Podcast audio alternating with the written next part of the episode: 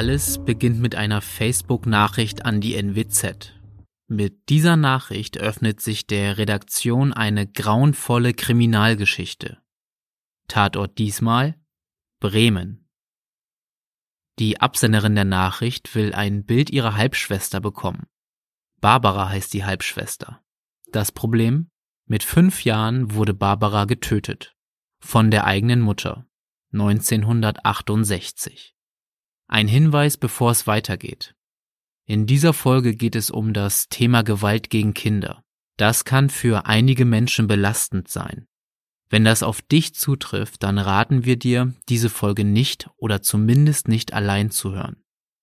Die Facebook-Nachricht erreichte die Online-Redaktion der Nordwestzeitung. Genauer gesagt Timo Ebbers, den Leiter der Online-Redaktion. Und genau der sitzt mir heute gegenüber. Moin Timo, schön, dass du da bist. Moin Julian, vielen Dank für die Einladung. Ich habe schon einmal kurz gesagt, worum es heute gehen wird, aber erzähl doch mal, wer sich genau gemeldet hat. Ich erinnere mich noch, das war an einem Samstagabend, das war der Spätdienst, das muss 21 Uhr oder später gewesen sein. Und da haben die Leute Zeit und schreiben gern uns nochmal über Facebook. Und so auch in diesem Fall. Und eine Frau fragte, ob wir Berichte, überhaupt Material zu diesem Todesfall in den späten 60er Jahren haben, ob wir Berichte hätten, ein Kind sei in Bremen damals getötet worden von einer Frau, sie konnte auch die Namen nennen, das genaue Datum nennen und ob ich da mal nachschauen könnte. Das habe ich gemacht in dem Moment und bin auch auf einen Bericht gestoßen, den wir am 11. Dezember 1968 in der Nordwestzeitung hatten. Den habe ich ihr zur Verfügung gestellt. Kirsten Murawski hieß die Frau, die sich gemeldet hat. Du hast ihr dann den Artikel zur Verfügung gestellt. Wie ging es denn danach weiter? Naja, wir haben uns über den Artikel unterhalten, weil ich noch nicht so genau äh, am Anfang wusste, weshalb sie nun diese Frage gestellt hat. Und dann kam heraus, ne, den Bericht fand sie schon gut, aber sie wollte eigentlich gern ein Foto von diesem Mädchen, das dort umgebracht wurde, haben. Und dann habe ich natürlich weiter gefragt, warum. Und wir schreiben in diesem Bericht auch, dass die Mutter, die dort diese fünfjährige Barbara getötet hat, dass diese Frau schwanger gewesen ist. Und Kirsten Morawski hat mir dann geschrieben, ja, dieses Kind im Bauch, dieses, dieser schwangere Bauch, das war ich. Also ich war dabei. Aber dass ich eine Halbschwester habe, die an diesem Tag zu Tode gekommen ist, das habe ich erst viele, viele Jahre später erfahren. Und ähm, ich bin jetzt auf der Suche nach dieser Geschichte und ich hätte gerne einmal ein Foto, einmal diese Halbschwester gesehen, von der ich so viele Jahre nichts gewusst habe. Dazu kommen wir auch später nochmal. Denn auch die Erinnerung an Barbara ist ja wie von der Bildfläche verschwunden. Aber lass uns erst einmal weiter über den Fall sprechen. Wir sind im Dezember 1968. Was ist denn da überhaupt genau passiert? Ich kann mich da weitgehend an das halten, was wir damals berichtet haben. Und äh, demnach war es so, dass äh, die Mutter Erika K. damals offenbar in Wut geraten ist Vielleicht kannst du gleich nochmal zitieren, wie wir das damals geschrieben haben. Auf jeden Fall. Jedenfalls hat die ihre Tochter, die damals fünf Jahre alt war, äh, mit einem Stoffgürtel erdrosselt. Das ist unstrittig, das äh, haben wir damals so berichtet und das war auch so. Der Wortlaut, in dem wir das getan haben, den würden wir heute natürlich so nicht mehr nutzen. Ja, so ehrlich muss man sein. Aus heutiger Sicht haben wir uns da nicht mit Ruhm bekleckert. Wir haben beispielsweise gleich im ersten Satz des Artikels geschrieben, ich zitiere, aus Verzweiflung und Wut über die Unarten ihrer fünfjährigen Tochter erdrosselte die Hausfrau Erika K. am Montag in einem Bremer Reihenhaus ihr Kind mit einem Stoffgürtel. Wenig später hieß es dann auch noch, dass die Mutter erzürnt war, weil ihr Kind nicht aufstehen wollte und sich geweigert habe, den Kindergarten zu besuchen. Deshalb gab es wohl erst Stubenarrest, doch vor der Polizei hat Erika K. weiter ausgesagt, dass sie ihrem Kind gut zugeredet habe, doch daraufhin sei sie nur frech angegrinst worden. Da seien ihr die Nerven durchgegangen. Also wirklich gruselig zu lesen, der Bericht aus heutiger Sicht. Na, das ist äh, eine klare Täter-Opfer-Umkehr. Also es wird hier ausführlich die Rechtfertigung der Täterin dargestellt und das Opfer kann sich nicht mehr äußern, weil es äh, nicht mehr lebt zu dem Zeitpunkt das ist natürlich das, was mich erstmal äh, umgehauen hat, wirklich in dem Moment, als ich diesen Bericht gelesen habe, weil ich gar nicht, mir war gar nicht klar, dass äh, Mann so mal geschrieben hat. Ich nehme an, dass wir nicht das einzige Medium waren, was sich damals so über solche Fälle ausgelassen hat. Das war das Erste, was mich ähm, angesprungen hat an dieser Geschichte. Und das Zweite natürlich ähm, dieser irre Zusammenhang, dass jetzt die Frau mir gegenübersteht, also via Facebook, sich die Frau bei mir meldet, die das damals als ähm, noch ungeborenes Kind ja, miterlebt hat, muss genau. man sagen. Wir müssen noch mal eben die Geschichte weitererzählen. Erika K. hat auch der Polizei ihre Tat gestanden. Sie kam ins Gefängnis. Doch sie war ja zu dem Zeitpunkt schwanger mit Kirstin, wie wir gelernt haben. Deswegen kam sie auch äh, relativ schnell wieder raus durch die Schwangerschaft, oder? Es war eine weitere Schwangerschaft. Sie ist ah. zu vier, äh, sie ah. ist äh, zu vier Jahren wegen Totschlags verurteilt worden. Das war, das war das Urteil damals, also vier Jahre Haft. Und so wie Kirsten mir das erzählt hat, war es eine weitere Schwangerschaft. Ein Jahr, zwei Jahre, das weiß ich nicht genau. Später wäre wegen äh, derer sie dann ähm, rausgekommen ist. Ah, okay, so war's. Aber wegen dieser weiteren Schwangerschaft kam sie dann vorzeitig aus dem Gefängnis raus. Jetzt müssen wir einmal auf die Familienverhältnisse eingehen. Es gab ja nicht nur die Mutter, sondern auch einen Vater, zu dem Erika K. auch nach der Entlassung zurückgekehrt ist. Magst du einmal erzählen, was das überhaupt für eine Familie war? Ja, Bremer Familie. Der Vater war Bundeswehrsoldat. Kirstin hat ihn als äh, streng beschrieben. Sie sagte, na, es habe auch mal eine Ohrfeige gegeben, aber das war damals offenbar üblich. Jedenfalls hat sie da keinen großen Anstoß dran genommen, jetzt rückblickend. Ihre Mutter hat sie als sehr einnehmend beschrieben. Sie hatte noch zwei Brüder. Also sie sagte mir, als sie hat ihre frühe Kindheit ähm, als eine normale Familiengeschichte in Erinnerung. Ähm, und wie gesagt, äh, möglich war dies dadurch, dass ähm, ja, man nie wieder über diesen Fall gesprochen hat. Und das kann man an dieser Stelle auch mal sagen. Die Mutter kam aus dem Gefängnis raus und spätestens hier wird der Name Barbara nie wieder in den Mund genommen. Bei niemanden.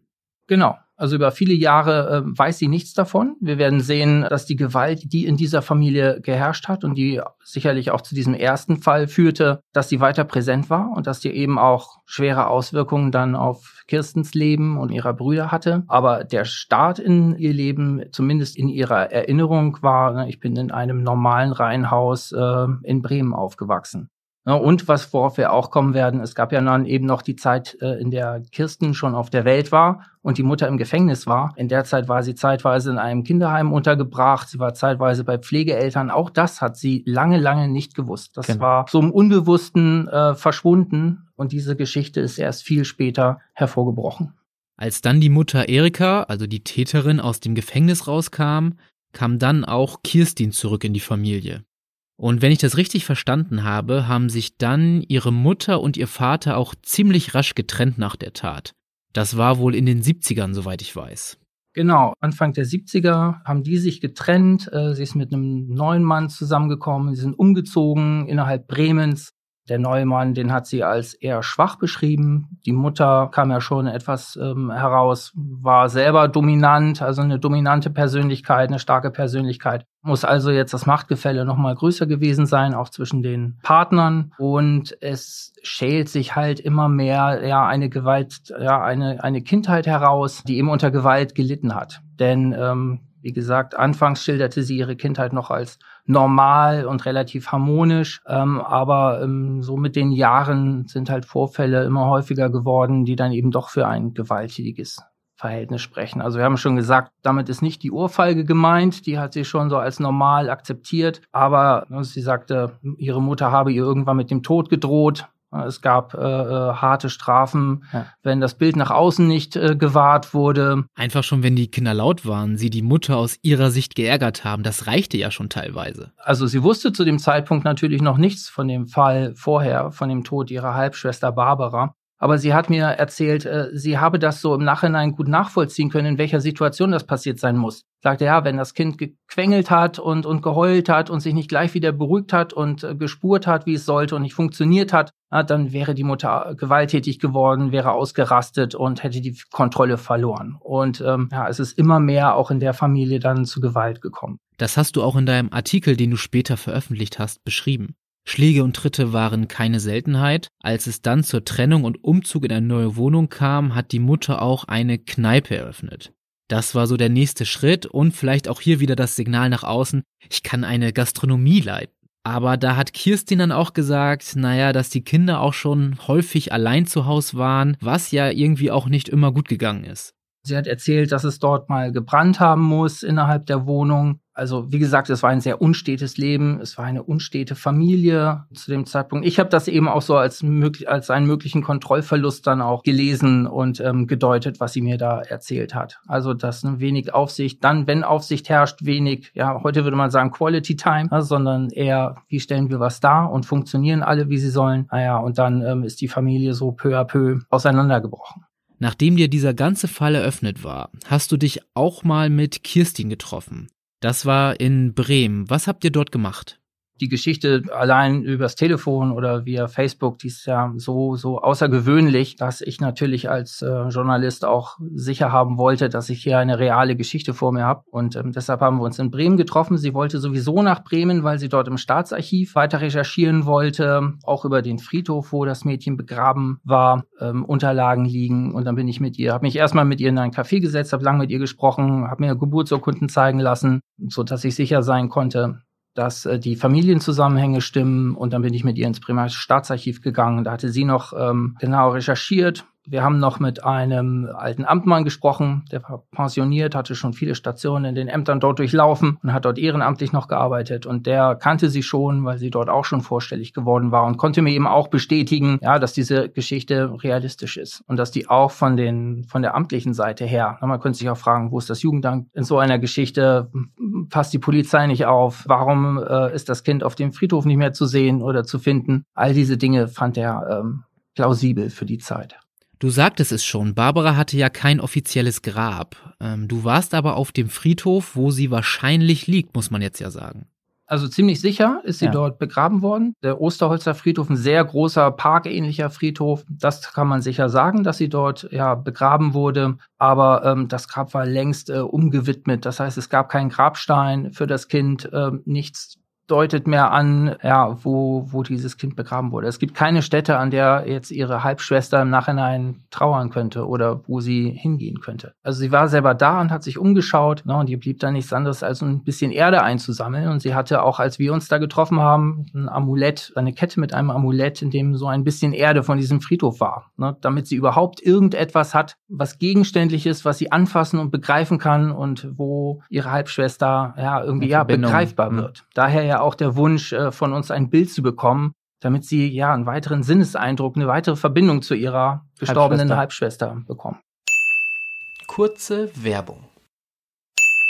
Werbung Ende. Lass uns auch noch mal weiter über das Leben von Kirstin sprechen. Du hast schon angedeutet, dass sie die Kindheit als behütet beschreibt, es aber dann immer schlimmer wurde. Mir ist in deiner Geschichte eine Situation hängen geblieben, die sehr traurig ist unterm Strich.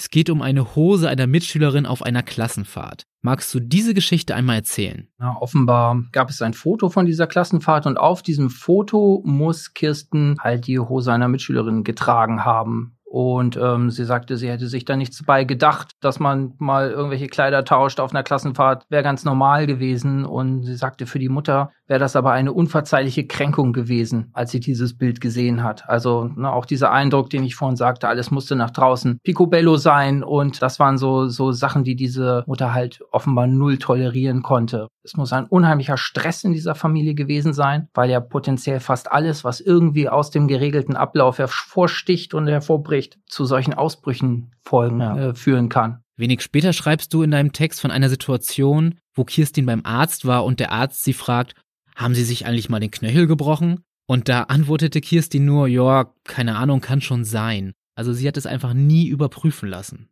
Genau, es sollen immer wieder, soll es zu Züchtigungen gekommen sein, zu Schlägen und Tritten in der Familie, aber man sei eben nicht, naja, das wäre auch wieder ein Eingeständnis gewesen, dass was, was falsch ist. Ist ja auch ein relativ klassisches, also bekanntes Bild, dass so etwas unter der Hand dann gehalten wird. Und ähm, ja, wie du sagst, äh, viele Jahre später erst ist sie auf äh, diesen Schaden von einem Arzt hingewiesen worden. Das alles durchlebt sie viele Jahre, doch dann mit 16 Jahren trifft sie einen ersten großen Entschluss. Genau, Kirsten will raus aus dieser Familie, in der sie nun seit vielen Jahren Gewalt erlebt. Wie gesagt, äh, der Druck muss groß gewesen sein, das Stresslevel muss sehr groß gewesen sein in dieser Konstellation. Und ja, sie möchte dann erst ausbrechen, indem sie eine Ausbildung macht und Hotel- und Restaurantfachfrau wird. Sie hat zu dieser Zeit aber mit gesundheitlichen Problemen zu kämpfen. Sie leidet unter epileptischen Anfällen und jedenfalls bricht sie die Ausbildung deshalb ab und ja, führt seitdem für Jahre ein unstetes Leben, das ähm, ja, so halb in der Obdachlosigkeit stattfindet. Ich habe es auch so verstanden, dass sie noch mal kurz nach Hause zurückkehrte. Doch, du hast es gesagt, sie hat sich dann entschieden, lieber in der Obdachlosigkeit zu leben, als bei ihrer Mutter zu wohnen. Aber da habe ich mich jetzt auch gefragt, was ist denn mit Anlaufstellen wie dem Jugendamt?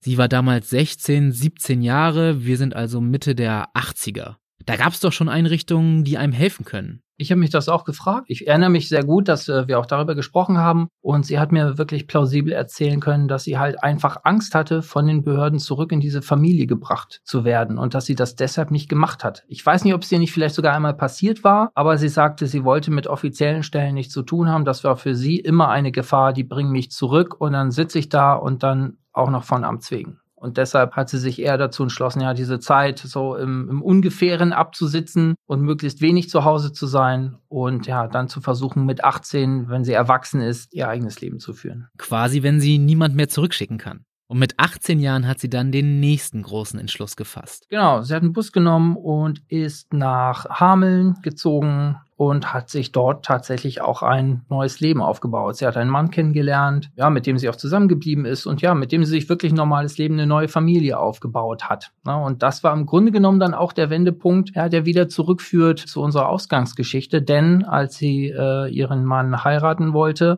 brauchte sie natürlich ähm, Urkunden und in diesen Urkunden stand was von einer Halbschwester. Von der sie zuvor noch nie gehört hat. Genau, also erst zu diesem Zeitpunkt hat sie wieder Kontakt aufgenommen mit ihren Eltern, mit ihrem Vater, mit dem hat sie zunächst gesprochen, die Mutter hat sie eher vermieden und der Vater hatte ihr dann zum ersten Mal äh, diese Geschichte von Barbara erzählt. Und erst da ähm, kam das so peu à peu raus, dass die Mutter ihre Halbschwester getötet hatte, dass sie im Kinderheim war, dass sie bei Pflegeeltern war.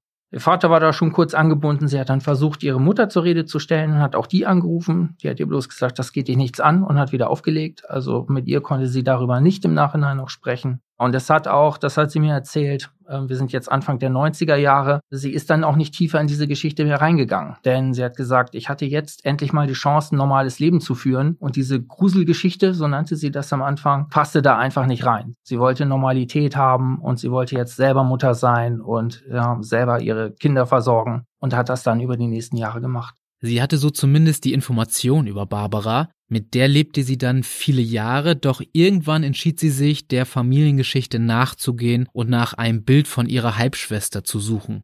Ich glaube, das ging los, als ihre eigene Tochter einen Stammbaum in der Grundschule erstellen sollte. Ich weiß gar nicht, ob es in der Grundschule war oder nicht sogar schon etwas später. Oder später, genau, ja. Ich meine, die waren, die, auch die war schon etwas älter. Ja, wie du schon sagtest, sie sollten einen Stammbaum zeichnen. Das war die Aufgabe. Und sie hatten sich zu Hause schon unterhalten. Wie wollen wir es machen? Wollen wir ehrlich sein? Und wollen wir da diesen dunklen Zweig der Familie mit reinschreiben? Oder wollen wir uns was aus, Schönes ausdenken, damit wir unsere Ruhe haben? Und da haben sie sich eben dazu entschlossen, wir machen es jetzt, wir konfrontieren uns auch selber damit und äh, sind ehrlich mit uns und arbeiten diesen Teil unserer Geschichte auf. Und naja, da kamen immer mehr Fragen raus. Ne? Ich sagte, die Kinder sind jetzt schon auch alt genug, um damit umgehen zu können. Und auch Kirsten hatte offenbar ja Distanz genug zu dieser Geschichte und war fest genug in diesem Leben, dass sie sich nun dieser Geschichte neu stellen konnte. Und irgendwann die Facebook-Nachricht geschickt hat, wodurch wir langsam den Kreis schließen. Du hast dazu recherchiert, dich mit ihr getroffen und den schon angesprochenen Text dazu veröffentlicht. Die Überschrift war Für Barbara gibt es keinen Grabstein. Es dauerte nach der Veröffentlichung auch nicht lange, da hast du schon eine wichtige Rückmeldung dazu bekommen. Am nächsten Morgen habe ich direkt mehrere Anrufe bekommen, nicht nur von Leuten, die direkt was zu dieser Geschichte sagen wollten, sondern die überhaupt irgendwas erzählen wollten. Aber es war auch eine Frau aus dem Ammerland dabei, die mir sagte, ich kenne die Geschichte, ich weiß von dieser Familie und ich weiß auch, wo die Kinder damals hingekommen sind, als die Mutter im Gefängnis war. Und ich hatte ja auch im Text geschrieben, dass sich äh, Kirsten äh, vor allen Dingen ein Bild von Barbara wünscht und äh, sie sagte, ich kenne die Familie, bei der die waren und ich kann mir gut vorstellen, dass die noch Bilder haben. Und sie hatte eben versprochen, sich dann mit dieser Familie in Verbindung zu setzen und selber nachzuforschen ich meine, es war eine Frau äh, oder ein Ehepaar, bei, bei der die Kinder untergekommen sind, war inzwischen natürlich auch in einem fortgeschrittenen Alter. Der Artikel ist, glaube ich, 2018, 19 veröffentlicht worden. Es liegen also auch noch ein paar Jahre dazwischen. Genau, am 6. Dezember, am Nikolaustag ja. 2018. Also das waren schon ältere, ältere Leute, die gesundheitlich etwas angegriffen waren und deshalb wollten die da nicht fordernd mit der Tür ins Haus fallen, sondern haben das sehr behutsam dort angesprochen und deshalb hat es noch eine ganze Weile gedauert, aber es wurden Kontakte hergestellt. Und ähm, soweit ich weiß, hat Kirsten dann tatsächlich, auch wenn es noch Monate gedauert hat, ein Bild von Barbara bekommen. Also zumindest da hat sie ihr Ziel erreicht und ein Bild von ihrer Halbschwester bekommen. Sie hatte ja so gar keine Vorstellung, wie Barbara aussah. So kam es zumindest zu einem, ja, kleinen Happy End. Trotzdem sollten wir auch hier nochmal darüber sprechen, dass Kirsten ja auch noch weitere Anliegen hatte. Ihr war auch wichtig, generell den Umgang von Gewalt an Kindern in den Mittelpunkt zu rücken. Genau, das war eigentlich der Grund, weshalb sie sich auf diesen Artikel eingelassen hatte. So hat sie mir das erzählt, weil sie erlebt hat an dieser Geschichte, nicht nur an der von Barbara, sondern auch an ihrer eigenen, wie schwierig das war, gehört zu werden als Kind, als Opfer äh, von Gewalt in, in der Familie. Und sie sagte, da werde so oft weggeschaut und ähm, sie wollte mit diesem Bericht und mit der Öffentlichkeit, die sie dadurch erfährt, da eben darauf aufmerksam machen und appellieren, wenn ihr so etwas mitbekommt in eurer Nachbarschaft, in eurem Umfeld, tut was, hört dem Kind zu, achtet drauf. Das war ihr wichtiges Anliegen. Und dieses Anliegen ist auch heute noch genauso aktuell wie damals. Im Zusammenhang mit diesem Fall habe ich mich noch einmal schlau gemacht, wie oft es zu Gewalt gegen Kinder in Deutschland kommt. Da gibt es ganz unterschiedliche Zahlen. Ich beziehe mich auf die polizeiliche Kriminalstatistik. Im Jahr 2021 sind demnach 145 Kinder gewaltsam zu Tode gekommen. Eine Vielzahl davon war unter sechs Jahre alt. Bedeutet, im Schnitt kommt es zu zwölf Tötungen pro Monat. Zahlen zur Misshandlung von Schutzbefohlenen habe ich aus dem Jahr 2020 gefunden. Hier wurden fast 5000 Fälle registriert. Die Dunkelziffer dürfte nochmals höher liegen. Wir können an dieser Stelle nur appellieren, nicht wegzusehen oder wegzuhören. Liebe Zuhörerinnen und Zuhörer, wenn ihr selbst Erfahrung mit Gewalt machen musstet oder im Umfeld Menschen kennt, die so etwas erlebt haben, dann holt euch Hilfe oder bietet anderen Menschen Hilfe an. Ich will euch an dieser Stelle auch noch sagen, wo ihr Hilfe finden könnt. Wenn du Opfer von häuslicher Gewalt bist, dann gibt es die Internetseite www.hilfefürdich.de. Auch gibt es das Kinder- und Jugendtelefon, wo man Hilfe bekommt. Die Nummer lautet 116 111. Timo, wir biegen aber so langsam auf die Zielgeraden ein. Wenn du den ganzen Fall jetzt einmal rekapitulierst, was bleibt da für dich hängen? Schockmoment der Erkenntnis hatte ich ja schon gesagt, als ich die eigene Berichterstattung aus den 60er Jahren las, wurde mir doch sehr plastisch äh, vor Augen geführt, wie wenig Kinder wahrgenommen worden sind zu der Zeit. Deshalb fand ich, heute denkt man ja, alle haben eine große Aufmerksamkeit für Kinder und falls etwas passiert. Aber ich habe den Eindruck, auch durch diese Geschichte gewonnen, dass das oft sehr oberflächlich und sehr plakativ ist und ich glaube, es gibt tatsächlich noch viele dunkle Ecken und Winkel, in die man nicht schaut oder in die man nicht schauen möchte. Insofern hat ähm, das für mich eine neue Aufmerksamkeit erschlossen. Und was ich halt so wahnsinnig an dieser Geschichte fand, ähm, war, wie es möglich sein kann, dass ein Verbrechen ein Opfer so auslöscht. Aus der Erinnerung einer Familie, da, sie wurde erdrosselt und dann wurde sie tot geschwiegen auch. Also sie hat auch innerhalb dieser Familie dann keinen Platz mehr gehabt. Ihre Halbschwester hat nichts gehabt, äh, womit sie in Kontakt treten kann, kein Bild keinen Platz, an dem man trauern kann. Und ähm, ja, umgekehrt hat die Mutter ein, ja, ein relativ normales Leben weiterleben können. Ich will nicht auf den Zweig der Bestrafung raus, aber ähm, ja, dass, dass ein Opfer so, so getilgt werden kann von so einer Tat, das fand ich doch furchtbar. Und deshalb fand ich es auch für mich wichtig, den Artikel zu schreiben, damit diese Tat und auch dieses, dieses Kind nochmal eine Präsenz bekommt. Absolut. Auch für ihre Halbschwester. Das finde ich auch. Timo, vielen Dank, dass du den Artikel geschrieben hast und uns diese Geschichte erzählt hast. Sehr gerne. Vielen Dank, Julian. Und auch danke an euch alle da draußen fürs Einschalten von Tatort Nordwesten, unseren True Crime Podcast. Wenn euch unser Podcast gefällt, dann würden wir uns riesig über eine positive Bewertung auf der Plattform eurer Wahl freuen. Das hilft uns dabei, noch mehr Menschen zu erreichen. Wir hören uns in 14 Tagen an gleicher Stelle mit einem neuen Fall wieder. Bis dahin.